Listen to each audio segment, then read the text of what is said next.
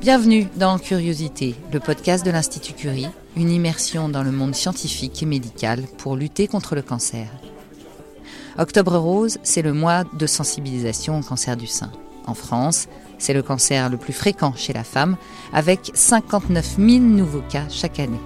Heureusement, grâce aux progrès scientifiques et médicaux, les taux de guérison augmentent. Mais il reste encore près de 20% de femmes qui ne guérissent pas, car leur maladie est devenue métastatique. Pour cette édition 2020, Curiosité donne la parole aux médecins et aux chercheurs du premier Centre européen de lutte contre le cancer du sein et aux patientes, bien sûr, tant qu'il restera une femme à sauver.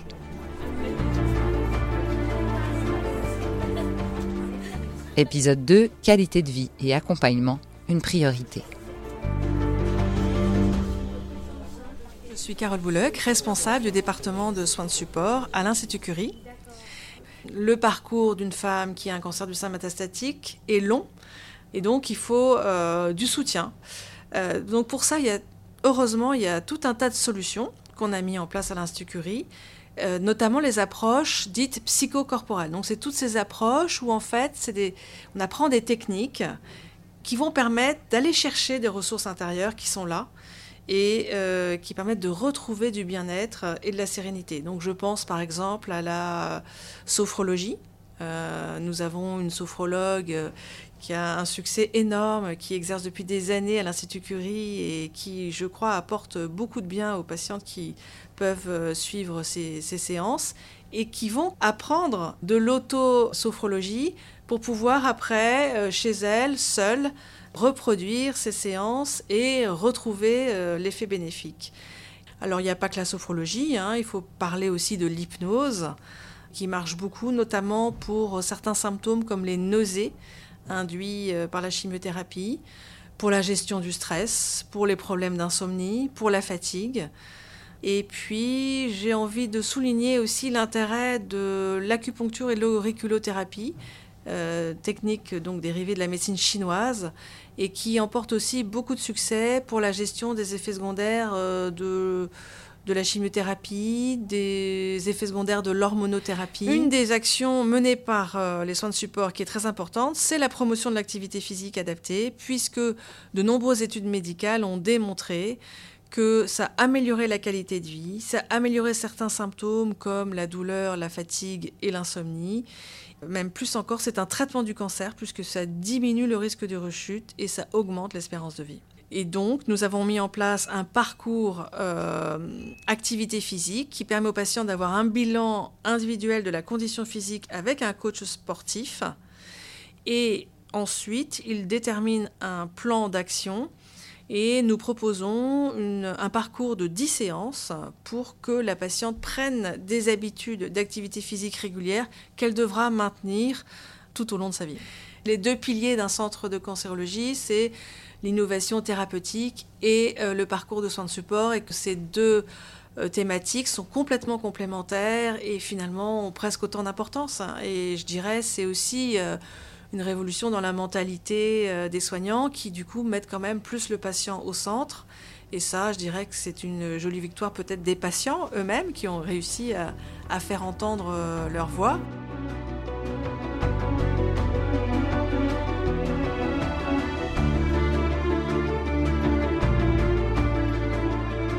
Je m'appelle Marlène Gomez-Centeyo, j'ai 40 ans. Et j'ai été diagnostiquée un cancer du sein en 2014, j'avais 34 ans. Et depuis, j'ai eu une métastase l'année dernière euh, au foie. Ce combat, c'est un combat et il faut y aller. J'ai eu tout le protocole, euh, l'opération, la chimio, la radiothérapie, l'hormonothérapie. Ça a duré 5 ans et demi. Et ça allait, tout allait bien. Et au bout de 5 ans et demi, on commence à avoir plus d'espoir. Hein on a passé ça et tout ça. Et d'un coup, euh, ils m'ont dit, on a vu une tache au foie. On a fait la biopsie, c'était confirmé, une métastase au foie. J'ai eu encore la chimio et j'ai l'hormonothérapie, l'immunothérapie. Et cette deuxième fois, ça fait plus mal que la première. À part la tristesse et l'angoisse, j'ai eu une colère. Je me suis dit, pourquoi une deuxième fois? Il faut être intelligent et dire, je ne contrôle pas ma vie, mais ce côté tout ce que je peux faire pour améliorer au moins mon quotidien, mon bien-être et tout ça. Et j'ai fait pareil que la première fois. J'ai tout mis en œuvre que ça se passe bien. Je sors marcher, au courir, je fais un peu de sport, yoga. Je me suis appuyée beaucoup sur le sport. Moi, tout ce que les gens conseillent, j'essaye. Là, je connaissais pas yoga, j'ai essayé, j'adore. Je suis zen quand je fais du yoga. Et en plus, je participe à beaucoup d'ateliers euh, avec la Maison des Passions de l'Institut Curie. On apprend beaucoup et moi, je suis quelqu'un de super curieuse. Tous les malades, on connaît beaucoup de choses. Mais à chaque fois, on arrive, la personne commence à présenter l'atelier, mais ça déroule euh, plus euh, l'expérience de chacun. Des gens, d'accord. Socio-esthétique, c'est c'est des conseils de comment prendre soin de soi, euh, maquillage, traiter nos cheveux parce qu'on perd les cheveux. Bah oui, bien sûr. Euh, des conseils pour la repousse et pour les coupes. Et ma soeur, elle me demande comment je fais, mais j'ai dit j'ai une force. Je ne savais pas que j'avais cette force. Ouais, c'est ça. J'ai une force incroyable. Tout le monde me dit, mais je sais.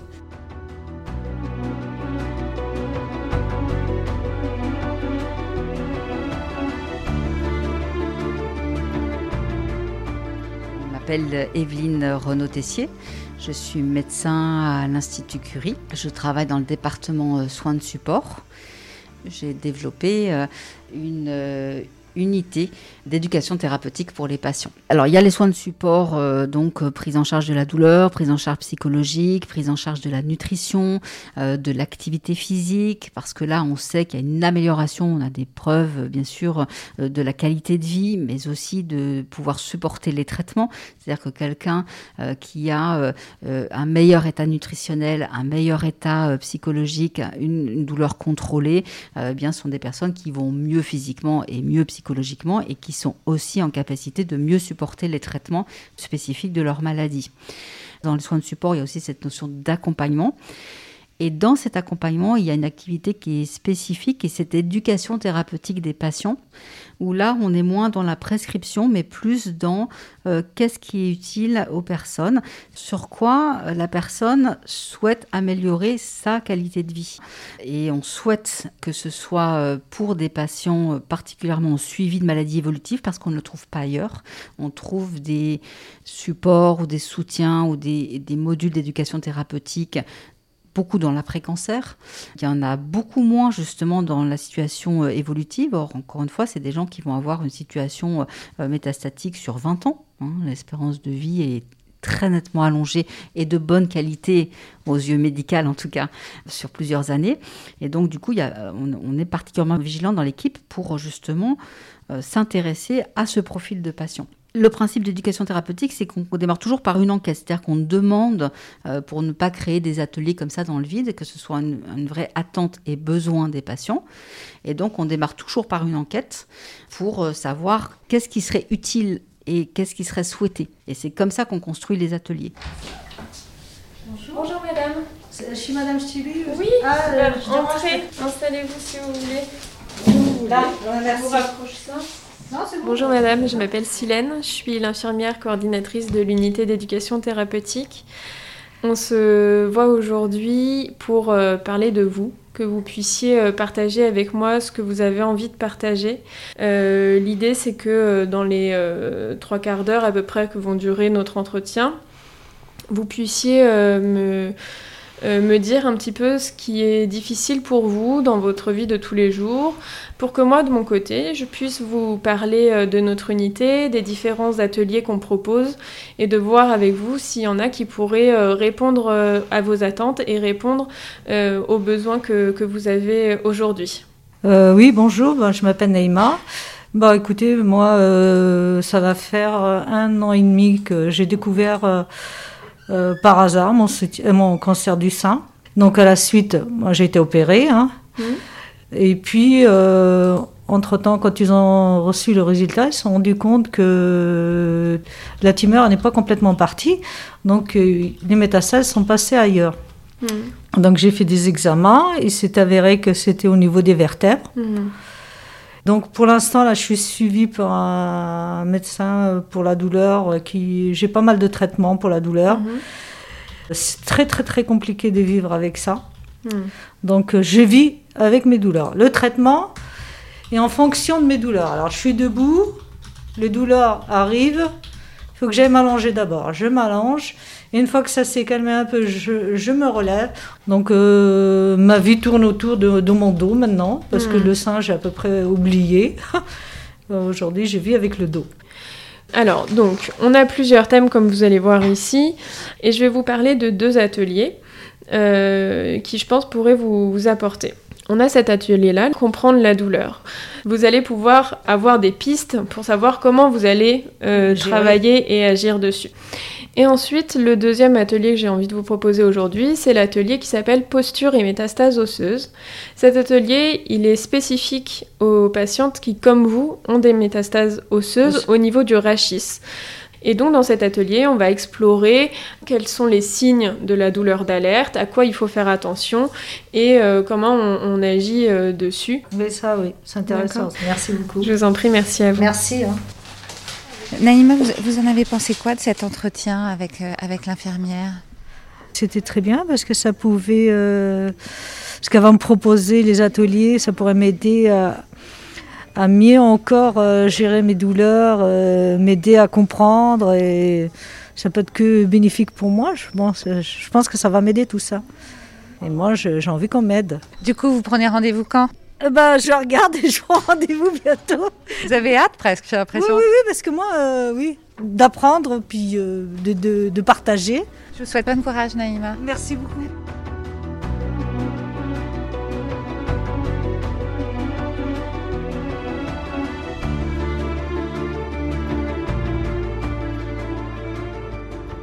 Ce ne sont pas du tout des groupes de parole, hein. ce sont des endroits qui sont animés par des professionnels de santé de l'Institut Curie pour guider la thématique. Et puis on utilise la dynamique de groupe parce qu'il y a des échanges absolument fabuleux entre les personnes, mais aussi nous on adore animer parce qu'on apprend aussi beaucoup tout au long de notre carrière, on apprend auprès des patients, mais dans le cadre de ces ateliers, c'est encore plus fort et la liberté de parole, la confiance qui s'installe est vraiment euh, des moments assez, euh, euh, assez importants et, précieux pour, pour tout le monde. Donc il y a un premier atelier qui va être un peu ben, déjà projeter son retour à l'emploi quand on a une maladie qui est présente, qui est traitée, qui est soignée. L'idée même de se projeter dans le retour à l'emploi, c'est déjà pas évident. Donc on a déjà un premier atelier pour voilà, pour que les personnes puissent évoquer ça. Aujourd'hui, on se rend compte qu'on a les patientes, euh, après dix mois d'arrêt de travail, euh, on pense qu'il euh, faudrait sûrement qu'on les voit un peu plus tôt et on est particulièrement vigilant à ces personnes qui sont avec des maladies évolutives. L'idée de retour à l'emploi, avec une maladie qui est traitée euh, n'est pas un frein aujourd'hui. Surtout euh, avec la crise sanitaire qu'on a traversée et l'accès au télétravail. On voit bien que là, il y a des champs qui s'ouvrent. Et puis, il y a un atelier vraiment technique avec les assistantes sociales sur leurs droits. Et puis un dernier atelier pour euh, justement aussi quelles sont leurs ressources qui sont-elles aujourd'hui euh, Elles ne sont pas qu'une femme malade. Euh, et donc, du coup, euh, quelle représentation elles vont donner dans le monde, du travail Comment elles voient les choses Et là aussi, on n'a pas de recette ni, ni de dictat. C'est c'est juste qu'elles vont être confrontées à ça. Donc, comment elles peuvent l'anticiper Comment elles peuvent mettre en place des relais Quelles sont les ressources possibles c'est vraiment une, spécificité Curie ou pas euh, par rapport au cancer métastatique? Oui, c'est une vraie volonté chez nous. Euh, on a démarré il y a 4 ou 5 ans sur la thématique de la douleur chronique dans le cadre des métastases osseuses du cancer du sein. Comme euh, à chaque fois, tout ce qui se passe dans cet atelier reste dans cet atelier. On respecte le secret médical et il n'y a pas de jugement. On va commencer par le premier icebreaker pour se présenter. Donc je vous propose qu'on se lève et qu'on se mette de ce côté-là. Alors, donc on va se mettre en ligne et on va se trier par, par euh, couleur de chaussures. Moi, c'est ça, en fait. ok, c'est fini, on va pouvoir se rasseoir. Moi, je suis Anne-Sophie, je suis juriste depuis une quinzaine d'années. Euh, mes qualités, je pense que c'est la persévérance. La persévérance qui peut être aussi un défaut, finalement. C'est épuisant oui, en tout cas, moi, je me suis épuisée. Et euh, voilà, donc je viens juste de terminer euh, ma chimiothérapie il y a 15 jours. Donc euh, pour moi, c'est une renaissance et c'est l'euphorie. J'ai pas du tout envie d'y retourner. Peut-être parce que c'est prématuré par rapport à la fin du traitement, par rapport au physique aussi, où j'ai très très hâte que mes, mes cheveux et mes sourcils repoussent. Mais je n'ai pas du tout envie d'aller dans ce monde de requins. Enfin, je bosse dans la finance et pour le coup, je fais un rejet total. Donc euh, voilà, j'attends cet atelier de, voir euh, si je faut que je change de métier. Et je me dis que ce deuxième cancer, il faut que ça soit une chance. Enfin, il faut toute épreuve doit, doit se transformer en positif. Et je me dis, bah, c'est peut-être le moment, finalement, c'est peut-être un clin d'œil pour faire autre chose. Alors là, on va passer à une nouvelle activité, les cartes force. Vous allez toutes en choisir une et la présenter. Donc il faut que cette carte force, vous nous racontiez quelque chose qui s'est passé pendant la maladie, un événement, et qui et cette force que vous avez découvert pendant la maladie vous a aidé. Ok, après on débriefera pourquoi est-ce qu'on a choisi euh, cette carte force, donc qui par exemple peut être la gentillesse, la curiosité, la résilience, l'amélioration. On peut la déchirer, on la Alors, c'était le courage. Le courage, on, m'a dit que j'en avais, mais je ne l'ai pas ressenti comme ça. Moi, pour moi, c'est pas du courage. Les gens ont confondu le courage et la volonté. Moi, ça me gonflait. En fait, t'es courageuse, t'es warrior. Bah, on n'a pas le choix, en fait. Qui a quelqu'un qui se sent de raconter ce qu'il a vécu pendant la maladie qui a ressorti qui était fier voilà, d'avoir développé cette qualité? Moi, j'ai choisi en premier la conscience de soi. Alors pourquoi j'ai choisi la conscience de soi? Tout simplement parce que euh, j'ai accepté d'avoir des faiblesses, déjà pendant la maladie, de ne pas toujours être euh, surhumaine, et apprendre à m'écouter. Mais ça, ça a été possible parce que j'ai craqué à des moments donnés. Et j'ai accepté d'aller voir des psychologues déjà. Un, par rapport à la maladie, et deux, après, pour la reprise du travail. Et le fait d'aller voir euh, des intervenants extérieurs, donc ça a été les psychologues de Curie, ça, c'est ça qui m'a développé la conscience de moi.